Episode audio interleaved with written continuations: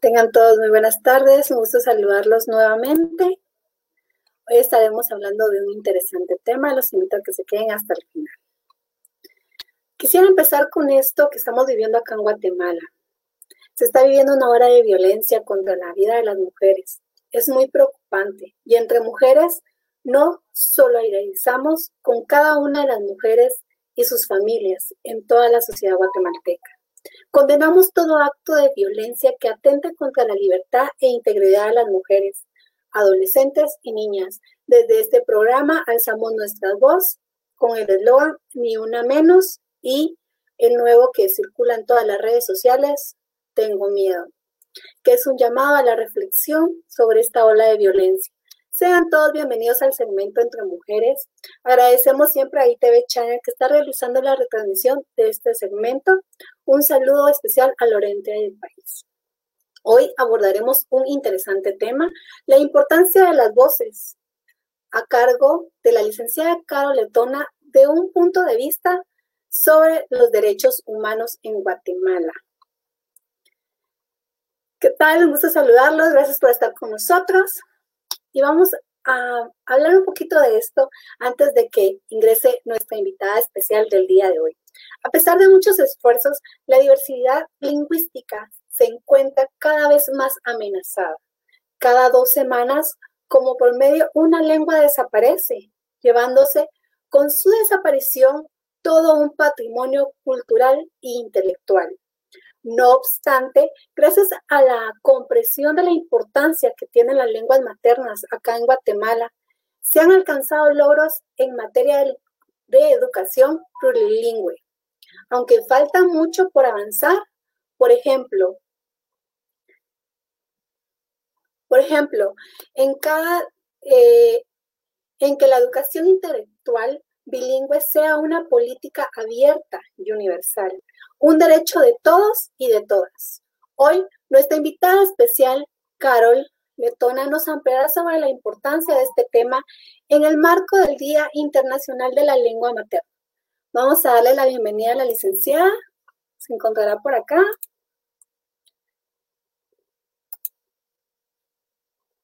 Hola, licenciada, ¿nos escucha? Vamos a ver si acá tenemos algo respecto a él. Mucho gusto, ¿me ven? ¿Cómo están? Saludarles. licenciada. Buenísimo. tenerla nuevamente en el programa. Igualmente, mucho gusto. Pues le estábamos dando la bienvenida al segmento de Entre Mujeres. Excelente, mucho gusto.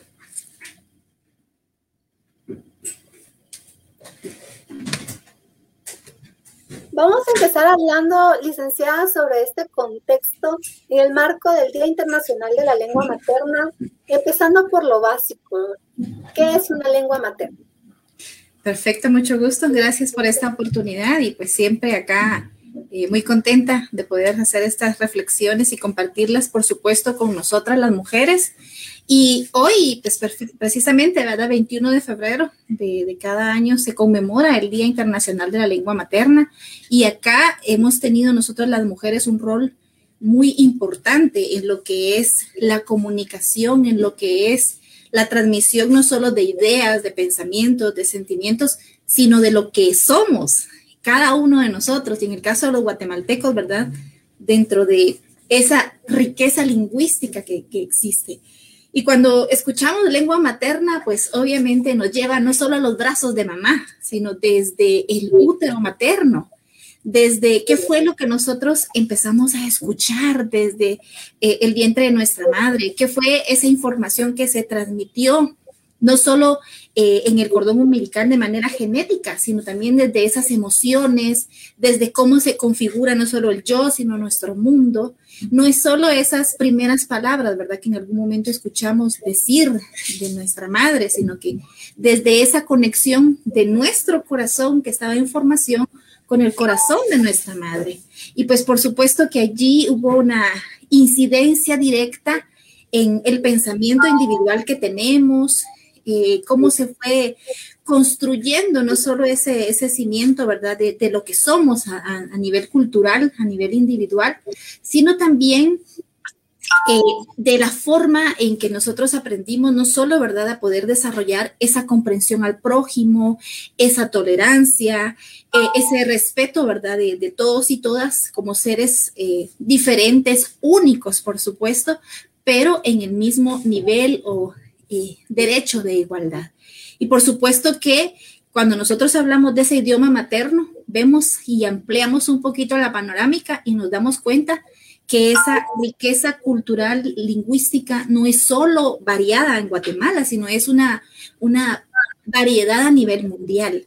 Y entonces lo importante que es, ¿verdad?, el poder tomar esos espacios de reflexión, sobre todo con aquellas personas que por el simple hecho de haber aprendido un idioma o haber recibido ese código de comunicación desde el vientre, desde el vientre materno, que no ha sido algo opcional, ¿no? pero que en algún momento la misma sociedad, la, misma humanidad ha ido colocando algunos idiomas por encima de otros, cuando todos son igualmente valiosos, todos son eh, igualmente importantes, dignos, y todos nos han servido, por supuesto, eh, para conformarnos como somos, pero también para hacer llegar eh, lo que somos, esa, forma única que tenemos los individuos dentro de las, de las diferentes sociedades, en el caso de Guatemala, dentro de los pueblos originarios, que son, ¿verdad?, a quienes por ese idioma materno, por ese origen étnico, han sufrido esa exclusión, esa discriminación, ese menosprecio, y donde vemos entonces que toda esa riqueza, toda esa carga que, se recibió desde el vientre materno y que se proyectó en nuestra niñez y por supuesto que se desarrolló juntamente con nosotros como personas, ha sido objeto de exclusión.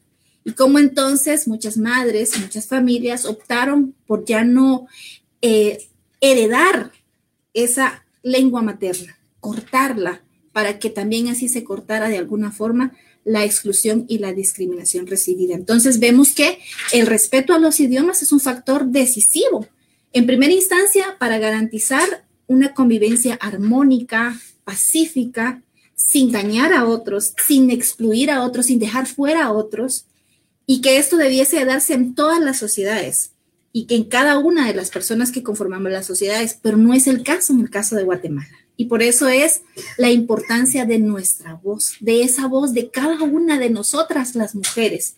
Y cómo entonces hemos, desde nuestro vientre materno, hemos recibido, pero también hemos dado esa, eh, ese derecho, ¿verdad? Ese derecho lingüístico que es parte, por supuesto, de los derechos de los pueblos originarios, porque el énfasis de esta fecha conmemorativa es justamente el promover y hacer reflexiones para que la riqueza lingüística que hoy en día existe, pues que se promueva, que se conserve, que se mantenga, que se utilice.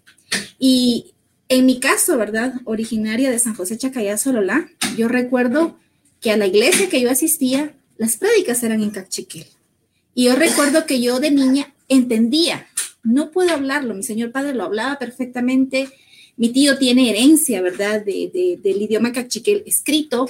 Y entonces vemos cómo eh, eh, ha sido una situación que en algún momento en la conformación de los estados latinoamericanos ha sido incluso, ¿verdad?, motivo de creación de un estado racista excluyente. Lo importante de esta fecha es que se fomenta todavía que se quede esa raíz patrimonial y cultural de nosotros. Y es muy importante que todos lo tomen en cuenta. Y esto me lleva a cuál es la importancia de la tradición oral de Guatemala, licenciada. Perfecto, esto es algo que debiese hacernos sentirnos a nosotros orgullosos. Pero cuando hacemos un análisis objetivo en la historia, porque eso también es otra cosa de cómo nos han contado la historia, ¿verdad? Y realmente nosotros que hemos almacenado acá y que hemos almacenado en nuestros corazones. Y entonces, si nosotros vemos y tomamos conciencia de nuestra historia como guatemaltecos, de nuestra identidad cultural como guatemaltecos, y vemos que eh, se han apasionado por, por, nuestra cultura, se han apasionado, ¿verdad?, por, por esas formas únicas que, que, se tienen en Guatemala, pues otras personas de otros países, de otras culturas. Y no debiese de ser así. Nosotros debiésemos de ser los primeros eh, en estar empapados de qué somos, de lo que valemos, de lo que tenemos. Y una parte de todo eso, ha sido esa tradición oral que se ha desarrollado en Guatemala principalmente por las mujeres. ¿Cómo eh, esto ha permitido que después de más de 500 años de exclusiones, de racismo, de violencias sufridas por origen étnico de los pueblos originarios en Guatemala, pues persistan esas culturas? A pesar de que ya ha habido una gran pérdida, pero tenemos aún una buena parte y representación de las mismas. Entonces, los idiomas mayas que se hablan en Guatemala, pues tienen una, esa variedad lingüística que derivan históricamente de un tronco maya común, del protomaya. Y estos eh, se derivaron, ¿verdad?, en los 22 idiomas del tronco maya común que actualmente nosotros conocemos. Y entonces eh, vemos cómo la diversificación de los idiomas ha sido, pues, obviamente un, fenómeno mundial que se ha dado a través del desarrollo de las, de, las sociedades. Y por supuesto que, que, esto también ha incidido, ¿verdad?, en las situaciones o las causas que han propiciado que las personas se muevan de un lugar a otro, o las situaciones económicas, o las condiciones políticas, o las crisis sociales o las crisis migratorias. Y entonces todo esto ha ido incidiendo, ¿no? En que se haya dado, pues no solo esa diversificación, sino también que se haya dado eh, esas variantes que se conocen. Por ejemplo, platicaba yo con una amiga de Santo Domingo, Xenacó, que nos contaba que incluso dentro de, las poblaciones que hablan el cachiquel hay variantes en ese idioma. Por ejemplo, hablar de, de las variantes del idioma cachiquel que hay en, en Xenacoj, de las que hay en Solblá, de las que hay en Patsum, por mencionar algo. Y entonces vemos cómo la tradición oral de las mujeres guatemaltecas, esa que tenía que darse porque en el momento de proceso de conquista e invasión y violentación de las, culturas originarias, de los pueblos originarios, pues se dio también a la tarea el exterminio de, de toda esa riqueza literaria, de toda esa riqueza en el avance de las diferentes ciencias que se tenía plasmado, por ejemplo, en papiros o en libros o en anales o en un sinfín de formas que eh, pues la cultura maya especialmente, ¿verdad?, había utilizado para poder difundir los, los idiomas mayas. Entonces la tradición oral sirvió como esa fuerza de lucha que se daba en la entremesa, por ejemplo, después de, las, de la cena, en donde las madres, los abuelos, las abuelas, tomaban ese tiempo para transmitir la valía de cada una de las culturas originarias en Guatemala. Y esto es tan apasionante porque eh, nos han vendido muchos prejuicios y valdría la pena que nos pasáramos ese filtro a ver cuáles todavía tenemos. Pero algo eh, muy, muy importante, muy interesante es, ¿verdad?, el poder ver el grande avance que se había tenido en las diferentes áreas de las ciencias y cómo uno de esos avances que muchas veces no se visualiza, no se materializa, no se, eh, no se promociona, es por ejemplo que eh, la cultura maya originaria fue la que desarrolló pues uno de los calendarios más exactos y que es el que actualmente nosotros pues utilizamos derivado de ese conocimiento, del, del avance en esas ciencias. Y vemos cómo nos han contado también una historia eh, desde otra óptica, pero la tradición oral ha servido para contar esa verdadera historia y para buscar no solo la subsistencia, sino la reivindicación de estos derechos desde la riqueza lingüística o desde los derechos lingüísticos de los, pueblos originarios. Y entonces vemos que estamos dentro de, una eh, nación, dentro de una sociedad que tiene una riqueza lingüística que no solo son los 22 idiomas del tronco maya común, también está el Xinca, que tristemente, ¿verdad?, está en muchas más vías de extinción porque en su momento, hace algunos años, se había ubicado únicamente 100 personas que lo hablaban. Estaban haciendo una búsqueda ahí bastante intensa para ver quién todavía lo podía escribir. Y esto ha sido, eh, pues, un ejercicio interesante. También está el garífona, ¿verdad? Y también está, por supuesto, el castellano o español. Pero también es importante que dentro de esta tradición oral, no solo eh, comprendamos que, el idioma, la forma en que nosotros nos comunicamos, no es únicamente el, lenguaje oral o el lenguaje escrito, sino también es todo lo que, lo que gesticulamos, eh, todo lo que nosotros podemos utilizar para nombrar, para comunicar, para expresar.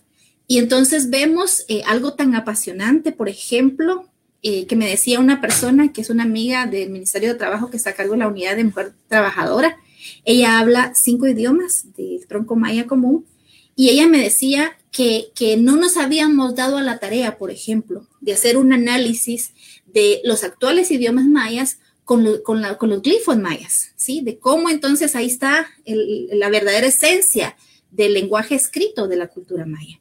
Y esto es, es una cuestión tan apasionante. Yo tuve la oportunidad de involucrarme en un curso de epigrafía maya y estaba yo metida ahí con todos los, eh, los que estudian, ¿verdad?, arqueología y otras áreas de las ciencias sociales. Eh, y es tan apasionante porque requiere mucha lógica, requiere mucha inteligencia. Y vemos entonces también cómo está parte de esa tradición oral, por ejemplo, la indumentaria de los pueblos originarios. Cómo se refleja un mensaje especial en cada una de las áreas y que si analizamos eh, la historia vemos que fue una cuestión impuesta también dentro de la conquista como una forma de etiquetar, como una forma de, dominar, pero que se utilizó siempre para hacer subsistir esos valores de las diferentes culturas. Vemos también que tenemos unas grandes riquezas, ¿verdad? Eh, por ejemplo, la, las esculturas, las grandes esculturas, vemos también los grandes monumentos y vemos toda esa historia que está allí y que pues tenemos mucho, mucho que valorar y mucho que aprender. Y entonces vemos que eh, se utilizó desde la estrategia de la, de la tradición oral principalmente, ¿verdad?, de las mujeres y que de alguna u otra forma pues ya se había mamado, ya se había nutrido desde el vientre materno y que se iba fortaleciendo en el día a día a través de esta integración, esta integración de, podríamos decir también como una metodología de enseñanza, ¿verdad? Que, era, que es la tradición oral y que hasta nuestros días subsiste. Es muy interesante cuando uno tiene la dicha, la oportunidad de compartir una mesa, compartir, qué sé yo, un tamarito con chipilín, ahí una tostada, una doblada muy con el toque guatemalteco y poder escuchar todas esas anécdotas, todas esas historias. Y viene a mi mente, por ejemplo, dentro de la cultura eh, quiché, que está la palabra pishab, y que cuentan que los abuelos, las abuelas, los sabios de la cultura quiché la utilizaban como para poder tener un concepto de lo que hoy nosotros tenemos como los derechos humanos, ¿verdad? Que para ellos era todo lo útil, todo lo bello, todo lo bueno, lo que normaba la convivencia entre las personas y que ellos le tenían el término pishab como el anecdotario, como las historias, pero aquellas historias que, que no solo nos entretienen, sino nos enseñan, pero nos enseñan a saber convivir, nos enseñan a, a identificarnos y valorarnos como guatemaltecos, nos enseñan a poder continuar con ese trabajo, con ese legado de compartir para que no se extinga y por supuesto que no sea más terrible el etnicidio que en algún momento se dio tristemente en Guatemala.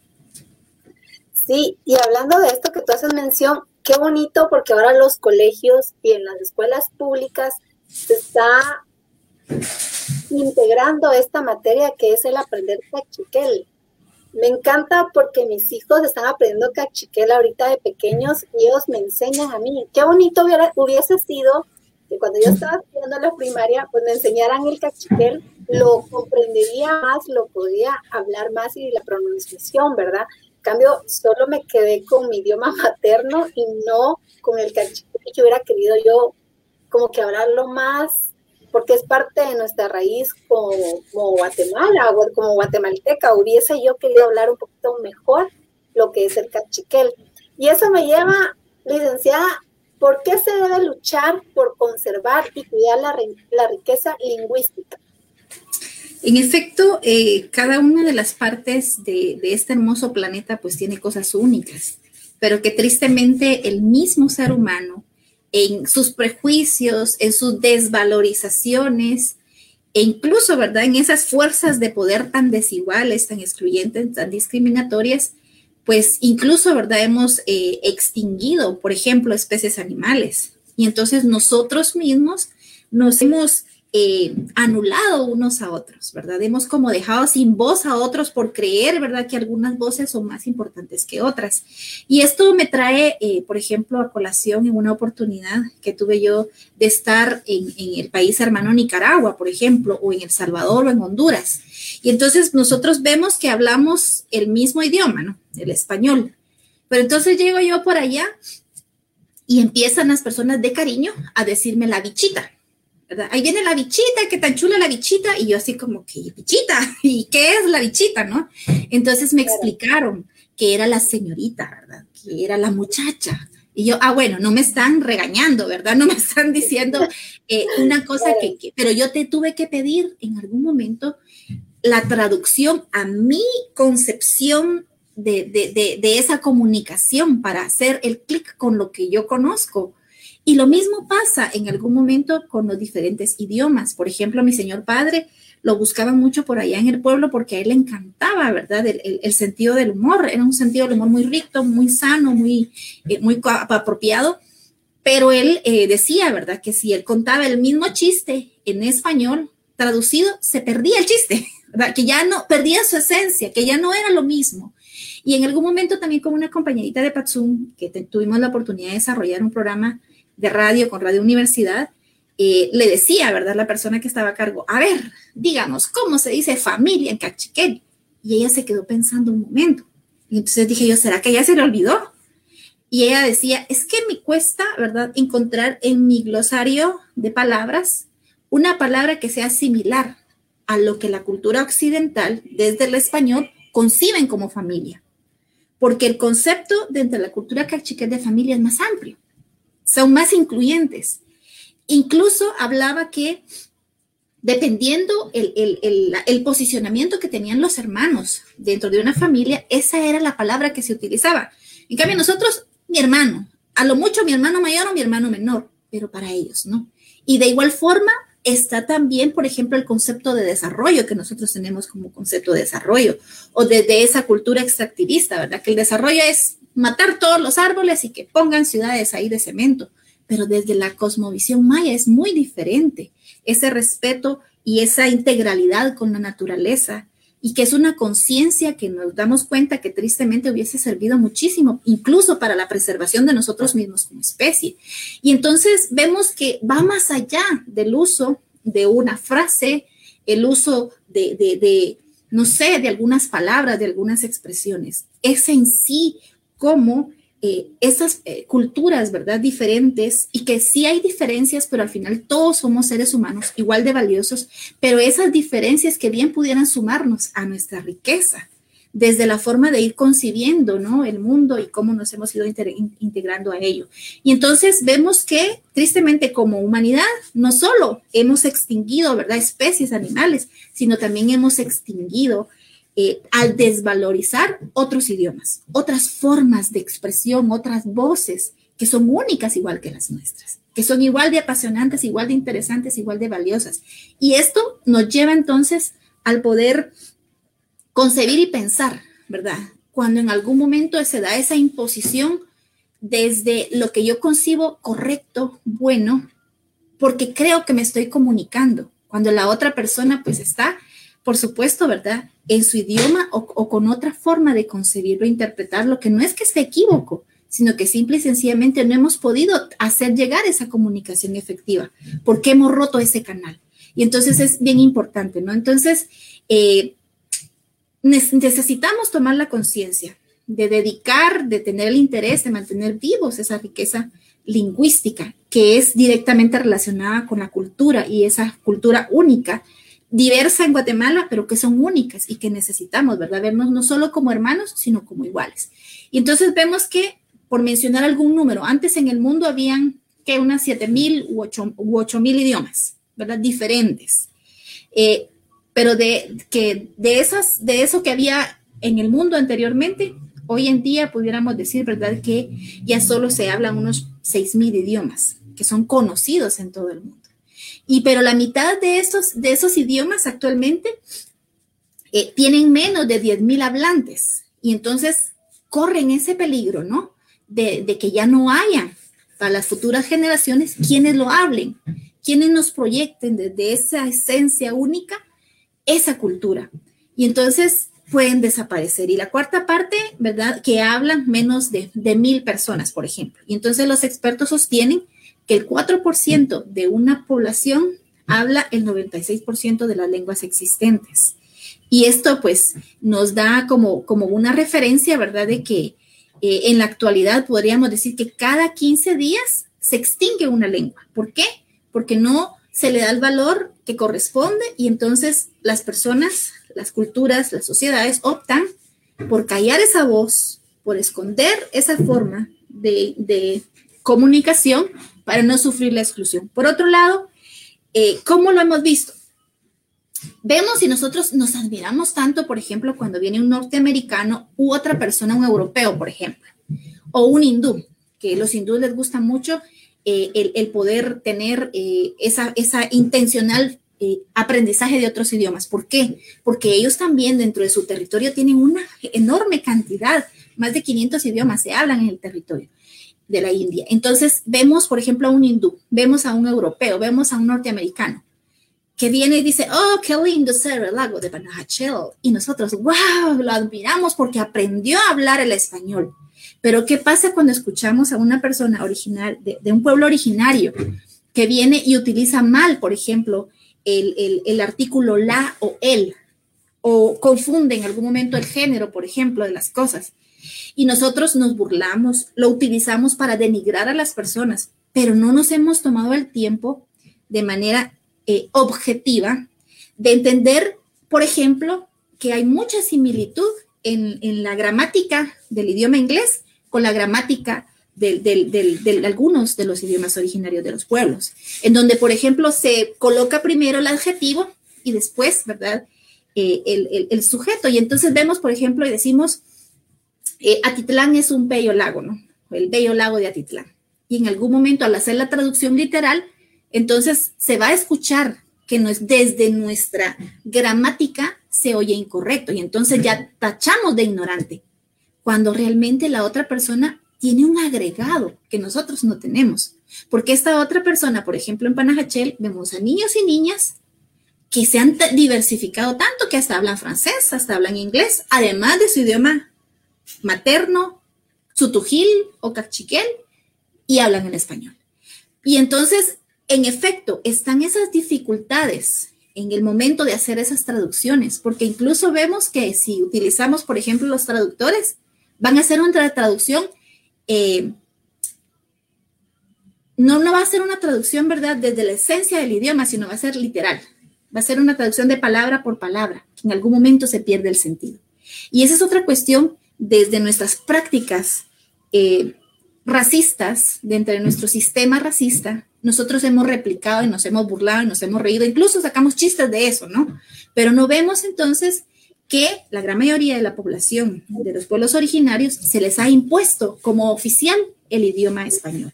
Y entonces, pues sí o sí han tenido que aprender, ¿verdad? Eh, otro idioma, ajeno a su idioma materno. Y entonces la importancia es el peligro que se corre. Y se ha hecho encuestas, ¿verdad? Por ejemplo, de familias completas que han optado porque sus hijos, porque sus nietos no lo hablen. O si hay docentes o hay maestros que, que, que tienen, que son bilingües o son trilingües, eso en algún momento no se ha potencializado o valorizado como debiese de valorizarse. Sí, me, me encanta porque tocas muchos temas muy importantes hablando de los idiomas que se están, de las lenguas maternas que se están perdiendo hoy en día, hablamos también del Uspanteco. Y una eh, representativa de Uspatán lucha porque permanezca este idioma materno. Entonces, nosotros como guatemaltecos debemos de preservar estos idiomas en contra todo, porque lo que tú decías, la discriminación, el racismo, y debería ser al contrario, porque al final todos somos guatemaltecos, nacimos acá y tenemos diferente cultura y tradición, sin embargo no dejamos de ser guatemaltecos. Me lleva a esta pregunta que me gustaría que tú nos ampliaras sobre este tema. ¿Qué relación se da entre la pertenencia lingüística cultural y la reivindicación de los derechos humanos de los pueblos originarios? Gracias. Algo que siempre me ha llamado mucho la atención, y por ejemplo, eh, antes de que yo tuviera la oportunidad de, visitar varias veces a nuestros hermanos mexicanos, y que el único referente que yo tenía era, por ejemplo, las películas de charros, las novelas, y que ya uno va con un, eh, prejuicio, ¿no? Ahí metido porque es lo que vi, lo que interpreté o malinterpreté. Pero cuando tuve esa oportunidad yo de conocer México y sus diferentes eh, espacios, eh, ver que ellos tienen más de 500, ¿verdad? de 500 de 500 idiomas de los pueblos originarios. Entonces, ver también cómo ellos tienen un, dicho, ¿no? Que, representa su orgullo a, su pertenencia como mexicanos. Que ellos dicen México primero, México segundo y México tercero. Y, también más allá de eso, ¿verdad? Por ejemplo, ya concibiéndonos desde lo que somos latinos, ¿sí? Eh, y que hemos sufrido dentro de las conformaciones de nuestros estados ese, ese, racismo, esa exclusión, esa discriminación. Y cómo esto eh, nos ha llevado a tener formas diferentes de vivir nuestros derechos humanos. Formas diferentes que necesitamos, ¿verdad? Sí o sí, valorarnos, apoyarnos, unirnos y darnos la oportunidad de conocernos entre nosotros. Y entonces cuando yo tuve la oportunidad de estar en una cumbre latinoamericana Regional Latinoamericana de Derechos Humanos, que era el tema justamente era desde los pueblos originarios. Y era tan apasionante, por ejemplo, pasar por el, Museo Mexica, allá en, Monterrey. Y entonces yo, yo, yo iba viendo, ¿no? Cómo hay mucha similitud en cuanto al, a los vestigios de, de, la cultura maya acá en Guatemala. Y cómo es una una cuestión tan apasionante, tan valiosa, pero que muchas veces no llegamos nosotros a comprender eso, sino que nos vamos más por los prejuicios, nos vamos más por, por el racismo. Y esto eh, definitivamente tiene, tiene una relación directa con los derechos humanos, de cómo se han vivido. Y de esto también, cuando hemos tenido la oportunidad de ver las realidades eh, desde Petén hasta Huehuetenango, hasta Quiché y pasando por cada uno de los departamentos de Guatemala. Porque es muy diferente, ¿no? El, nivel de vivencia de derechos humanos o la vida que llevamos los guatemaltecos acá en la ciudad de Guatemala y cómo lo llevan las mujeres, los hombres de los diferentes pueblos originarios.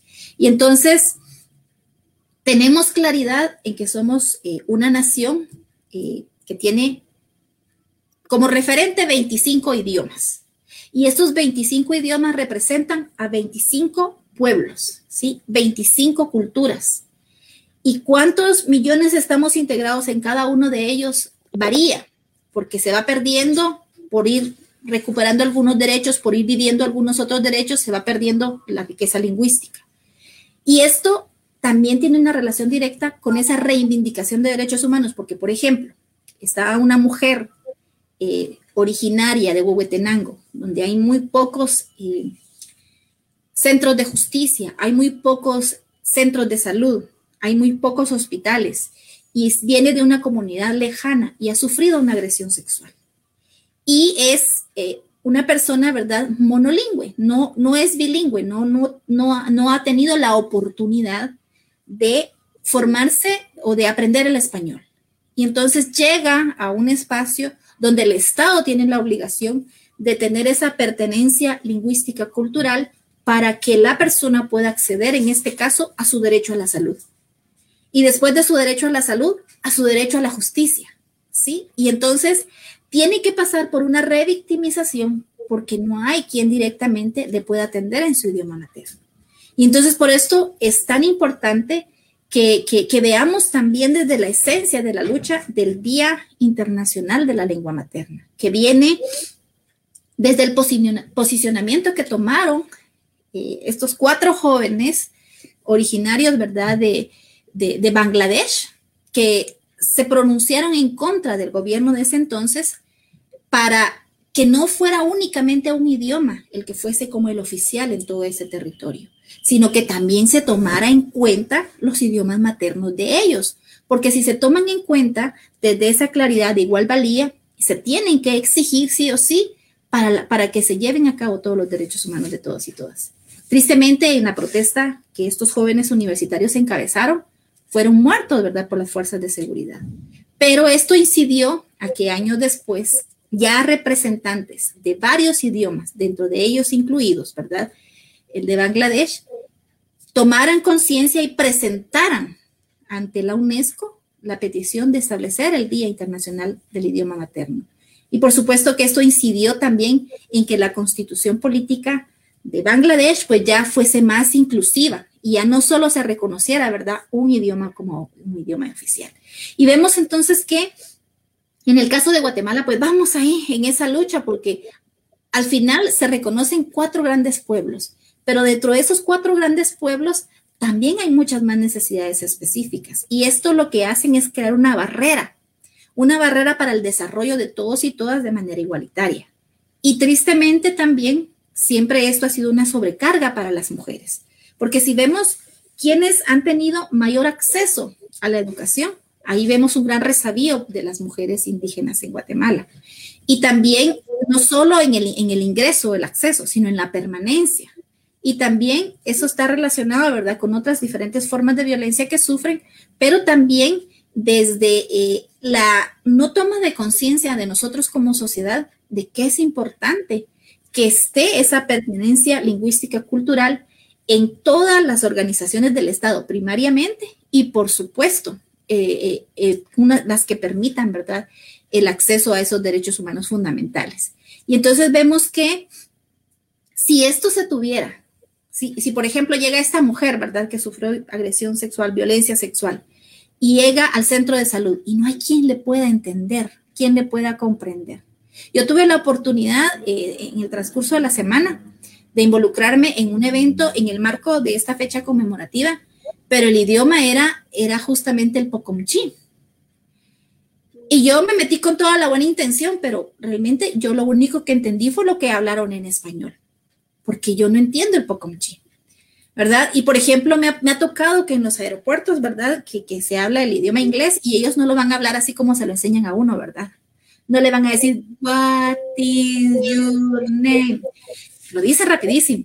Y entonces, si yo no tengo, ¿verdad? Esa capacidad, pierdo mi vuelo, pierdo mi equipaje y me pierdo yo. Por solo poner un ejemplo para posicionarnos dentro de esas realidades dentro de esas vivencias. Y entonces llega esta mujer al centro de salud y no hay quien le entienda. Tienen que buscar, tienen que ver, y si hay y no es el idioma materno de esta otra persona, va a haber una, una dificultad, una barrera. Pasa del, del centro de salud, pasa del hospital al área de acceso a la justicia y tampoco hay quien le pueda atender en su idioma materno va a haber una revictimización. No solo se está tomando la valentía de denunciar, la valentía de actuar, y lo que se necesita es una reparación integral de ese daño que ha sufrido la persona. Esto lo que hace es retardar el proceso y limitar esa reparación digna e integral. Y entonces, no solo, a veces por poner un ejemplo extremo, pero si vamos más allá, por ejemplo, en un derecho humano que es básico y fundamental para acceder a los demás derechos humanos, que es la educación, y que es lo que me permite a mí poder tener eh, los requerimientos, las capacidades para acceder a un trabajo digno, a un empleo decente. Y cómo esto pues ha sido una barrera, una gran barrera eh, desde esta pertinencia lingüística cultural. Y algo eh, muy, muy importante, ¿verdad? Que si bien es cierto, el Ministerio de Educación ha hecho los esfuerzos por esa educación, perdón, bilingüe intercultural, no se ha dado para realmente que permita esa reivindicación de los derechos humanos de los pueblos originarios. Entonces, ¿qué es lo que la, la alternativa que se ha tenido? Es verdad que los niños cuando van a la escuela aprendan, como Dios les ayude, ¿verdad?, a hablar el español igual que como muchos de nuestros conciudadanos que se han ido, ¿verdad?, a Estados Unidos o a otros países, y que si quieren tener acceso a la educación, tienen que aprenderlo en inglés. Y entonces eh, vemos que ha habido mucha capacidad, ¿no?, de, de, de, las personas y vemos cómo pues tenemos referentes a nivel mundial en muchos espacios, pero que nosotros como sociedad o el Estado desde sus instituciones no ha cumplido con esa pertinencia lingüística cultural que permita que esos derechos humanos que han sido violentados de los pueblos originarios por el acceso eh, en su idioma materno no, no ha estado. Y entonces una forma de reivindicarnos sería entonces que pudiese darse eh, el, idioma materno que corresponde. Porque entonces, si por ejemplo se homologa todo y se va a trabajar cachiquel, ¿verdad? En toda la primaria, pero eso no aplica para todos. Y otra cuestión bien interesante, eh, tengo amigos que dominan dos, tres, cuatro, cinco idiomas y que no ha sido por, únicamente por hobby, sino que ha sido justamente por ese interés de escuchar al otro desde su propia voz, ¿sí?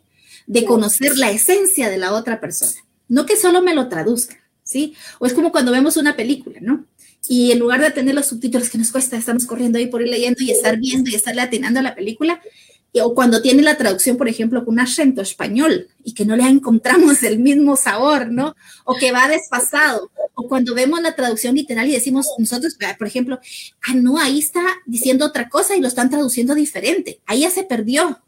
Y muchas veces, no, o sea, nos hemos perdido mucho de las otras personas.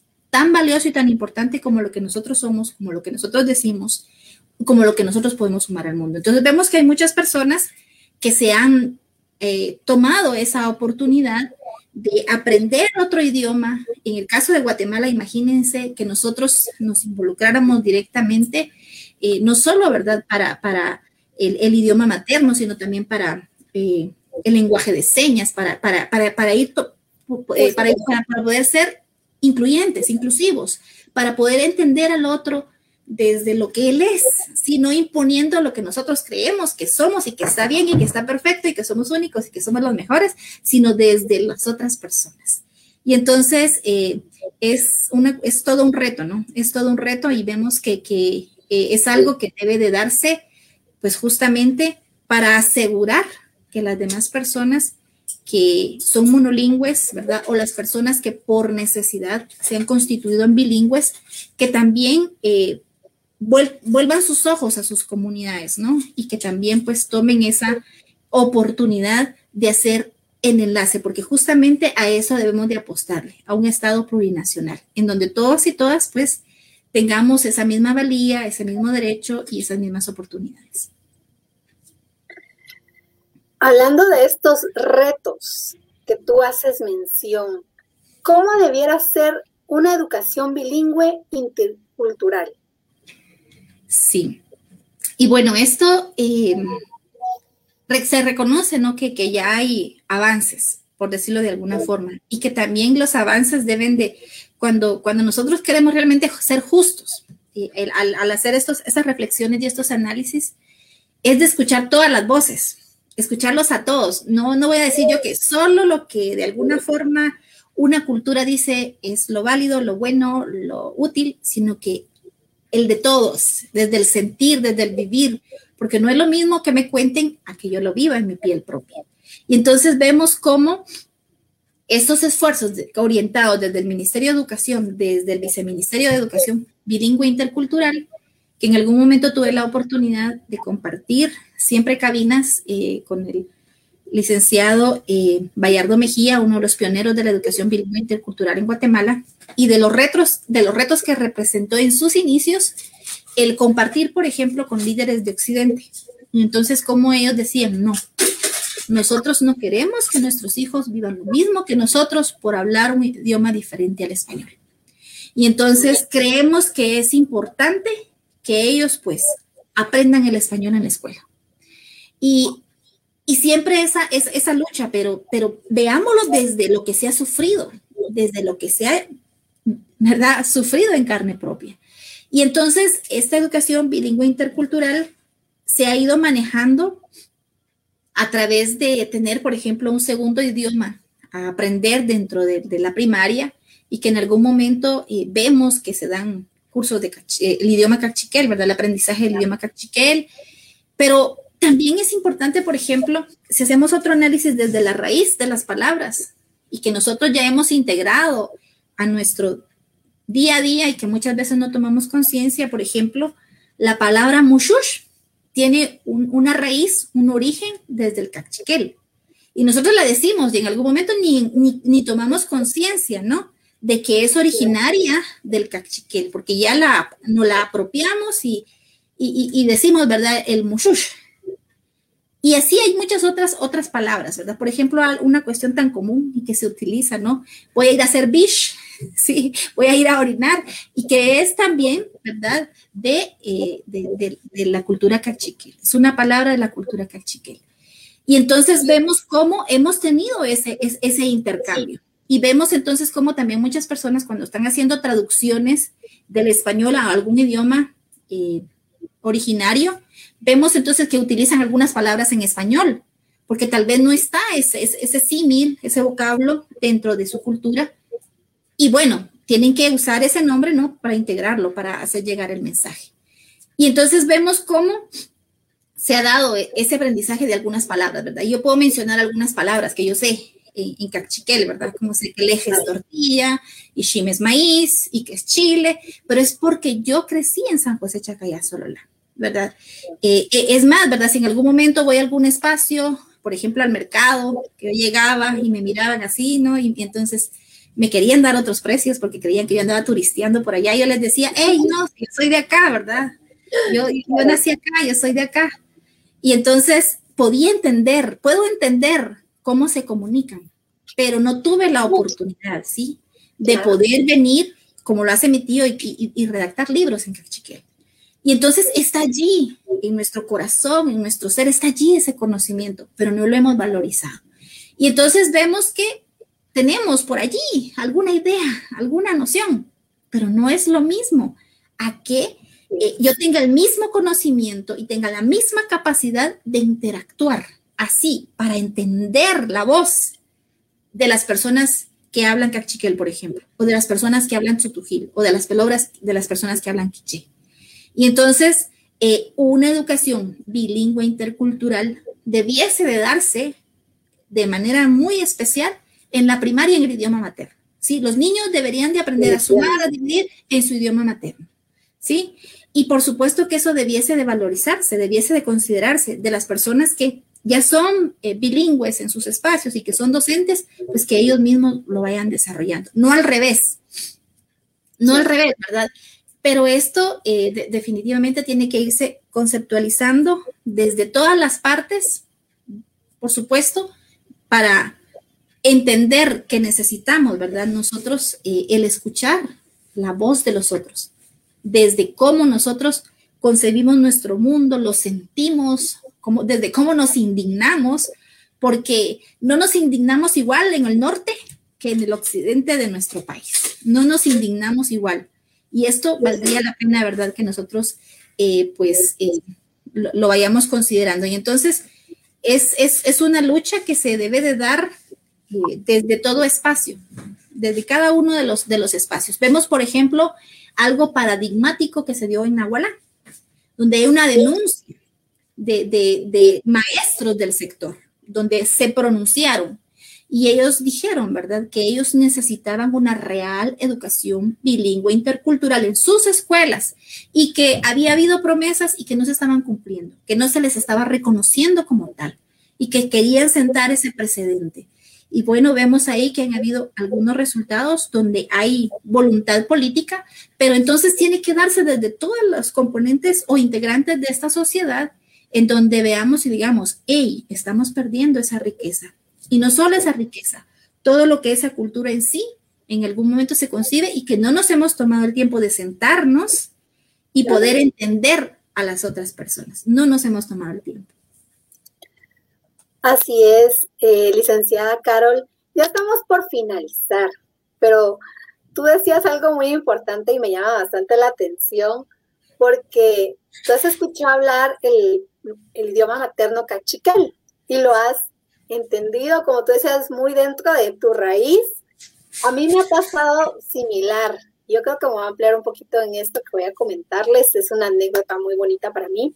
Yo fui a comprar mis tortillas y estaban eh, nuestras queridas indígenas hablando el cachiquel y así muy ameno y risas y todo. En eso yo me reí y se me quedaron viendo porque pensaron que yo había entendido así todo el contexto de la conversación.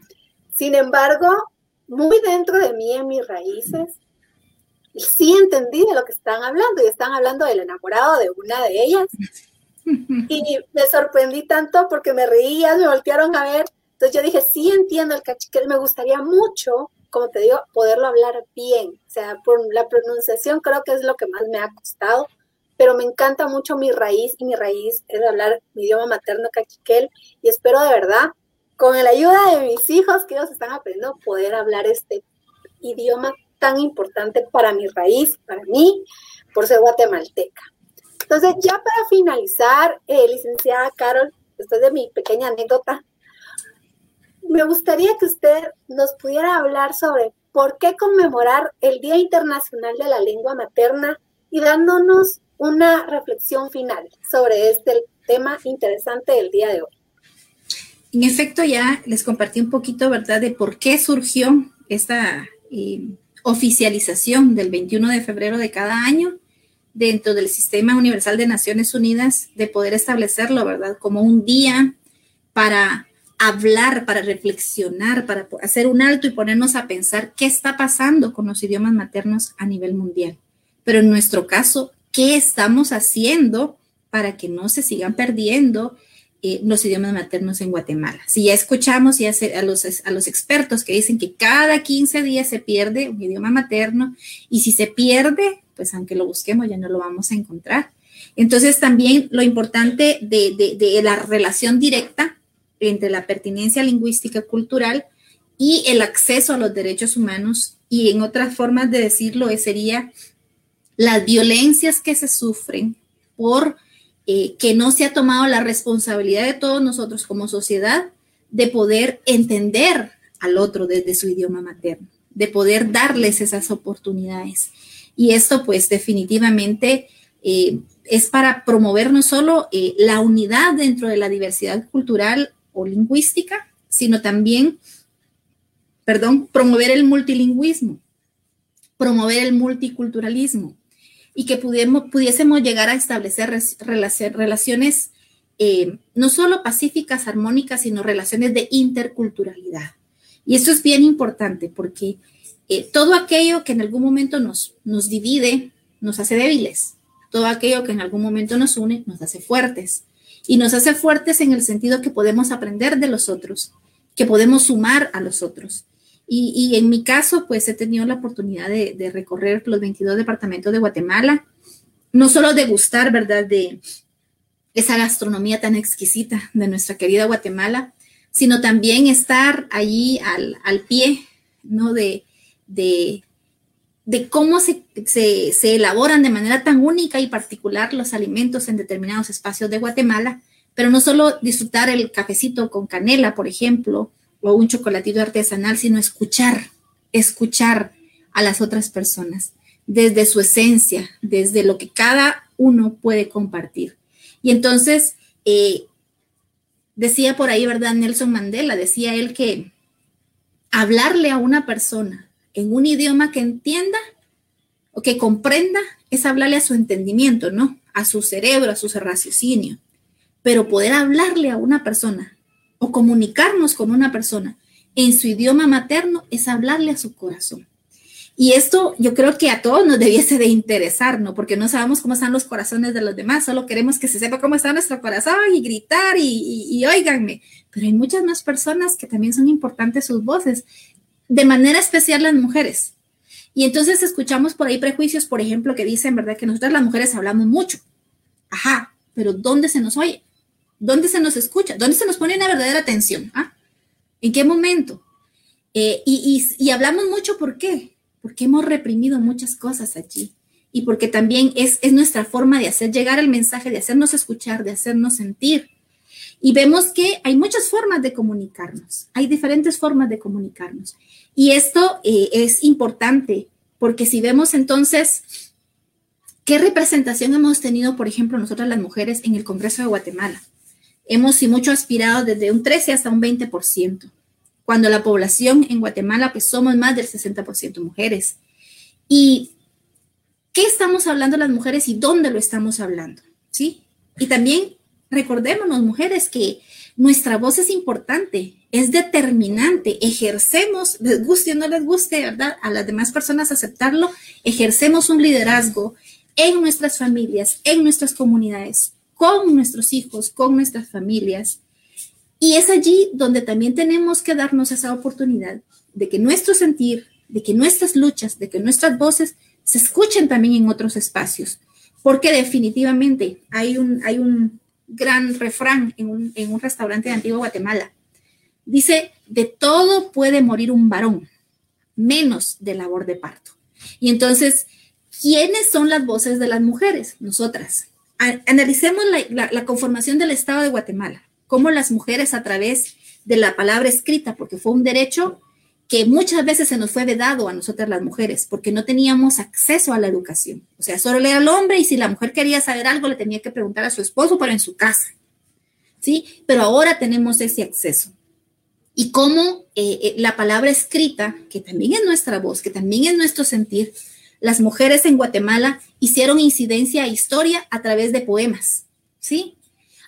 incluso sirve como para sanar el corazón, ¿sí? Para sacar lo que siento. A través de recetarios, ¿verdad? Las mujeres fueron abriéndose esos espacios a través de, de, historias, de anécdotas, de cuentos. Y entonces, mujeres, tenemos una voz y es importante que se oiga en todos los espacios. Y sobre todo de nuestras hermanas de los pueblos originarios, que han sido excluidas por mucho tiempo. Así es. Entonces, nuestra tarea el día de hoy es tener conciencia de nuestro idioma materno. Las sociedades multilingües y multiculturales existen a través de sus lenguas que transmiten y perseveran los conocimientos y las culturas tradicionales de una manera sostenible. Gracias, licenciada Letona, por estar el día de hoy con nosotros, por ser parte de esta entrevista. Recuerden vernos todos los domingos a las seis en punto en el segmento Entre Mujeres por Noticias BR y la retransmisión por ITV Channel. Que ellos nos apoyan con la retransmisión. Que tengan todos una feliz noche y nos vemos el próximo domingo. Mucho gusto, buenas noches.